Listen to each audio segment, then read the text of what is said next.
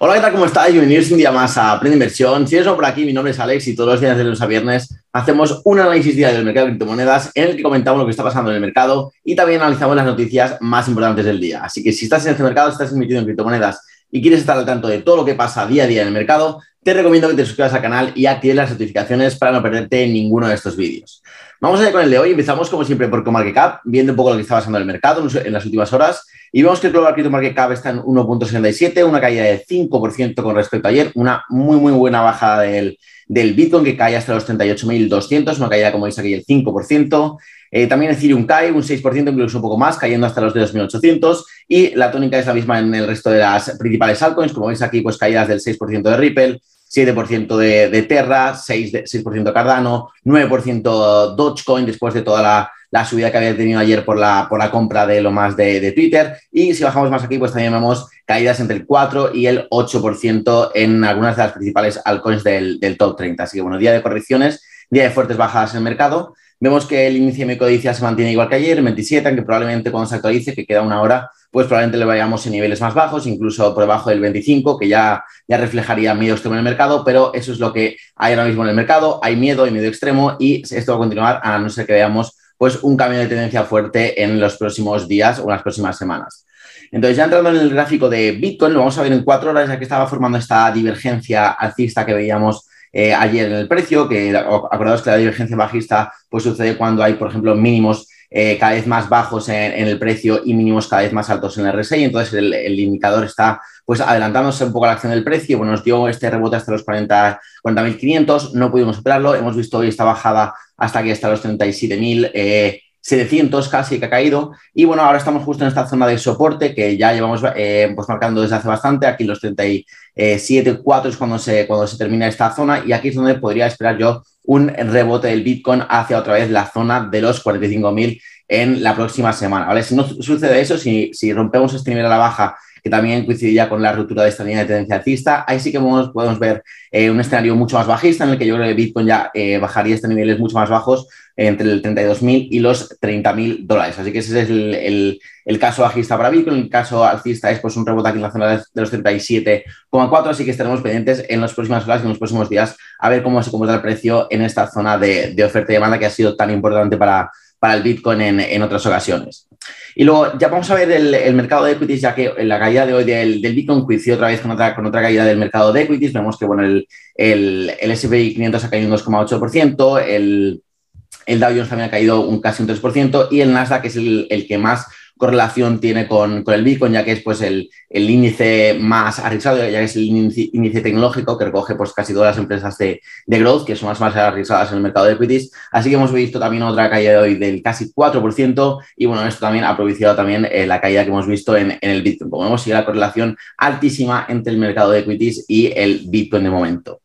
Sin embargo, tenemos noticias bastante buenas. Hoy tenemos noticias muy positivas eh, relacionadas con la, con la adopción masiva de las criptomonedas. La primera y más importante es que la gestora de activos americana Fidelity Investments va a permitir a los titulares de, de, cuentas de ahorro para la jubilación, sea, planes de pensiones, que aquí se llaman 401ks, les va a permitir invertir un porcentaje de ese plan en Bitcoin directamente a partir de finales de 2022, sin la necesidad de abrirse una cuenta en Coinbase o en o no cualquier otro exchange, sino que directamente a través de Fidelity van a poder asignar un porcentaje de su plan de pensiones a Bitcoin. Así que esto es súper, súper positivo.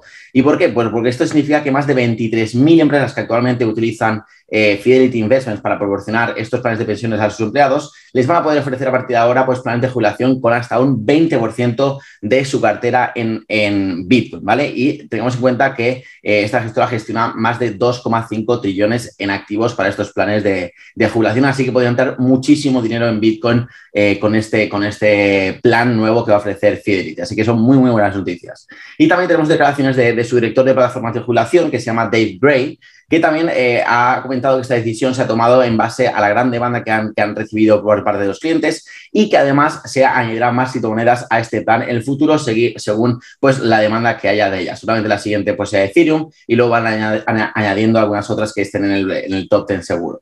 Pero bueno, son muy buenas noticias, como digo. Eh, ¿Cómo no podía ser de otra manera? Pues MicroStrategy ha sido pues, la primera eh, empresa de Estados Unidos en tomar acción eh, con respecto a esto y le ha ofrecido directamente a todos sus empleados añadir Bitcoin a su plan de jubilación. Así que pues un, porcentaje de, del, salario va directamente a esta plan de jubilación y lo pueden poner en Bitcoin para poder pues eh, tenerlo cuando se jubila. Así que son muy, muy buenas noticias y como digo, esto todo es dinero que va a fluir eh, al mercado de criptomonedas y por supuesto pues eso, eh, pues esa, esa demanda pues hará que el precio, que el precio suba. Luego también tenemos a Grayscale, que es otro de los gigantes de, la inversión en Bitcoin, que está explorando seriamente, según ha dicho uno de los directivos, eh, seriamente la posibilidad de expandirse a Europa. De momento no está operando en Europa y va a ofrecer productos relacionados con Bitcoin y otras criptomonedas. De momento están testando el mercado, ya que hay muchos eh, productos ETPs relacionados con Bitcoin y hay mucha competencia, hay muchos exchanges que están ofreciendo estos, estos productos, pero es sin duda uno de los grandes gigantes de, de la industria en todo el mundo, así que sería muy positivo que empiecen a a, ofrecer estos productos, sobre, sobre todo el, Bitcoin Grayscale Fund, que es uno de los más grandes del, mundo, si no el, sino el que más, eh, no, no, sé seguro ahora mismo, pero sería muy positivo que desde Europa también mm, tuvieran ese instrumento de inversión eh, dentro de poco para poder también eh, hacer un poquito de asset allocation y destinar un porcentaje de sus portafolios en, a, a Bitcoin. Así que también muy buenas noticias por parte de Grayscale, que sigue ahí con el con su intento por convertir este Bitcoin, eh, Bitcoin Fund en un, en un ETF spot de Bitcoin, pero de momento la SEC eh, le está dando largas y de momento no lo quieren aprobar y veremos a ver si lo pueden aprobar en este 2022 o si no en 2023, porque eso va a ser uno de, los catalizadores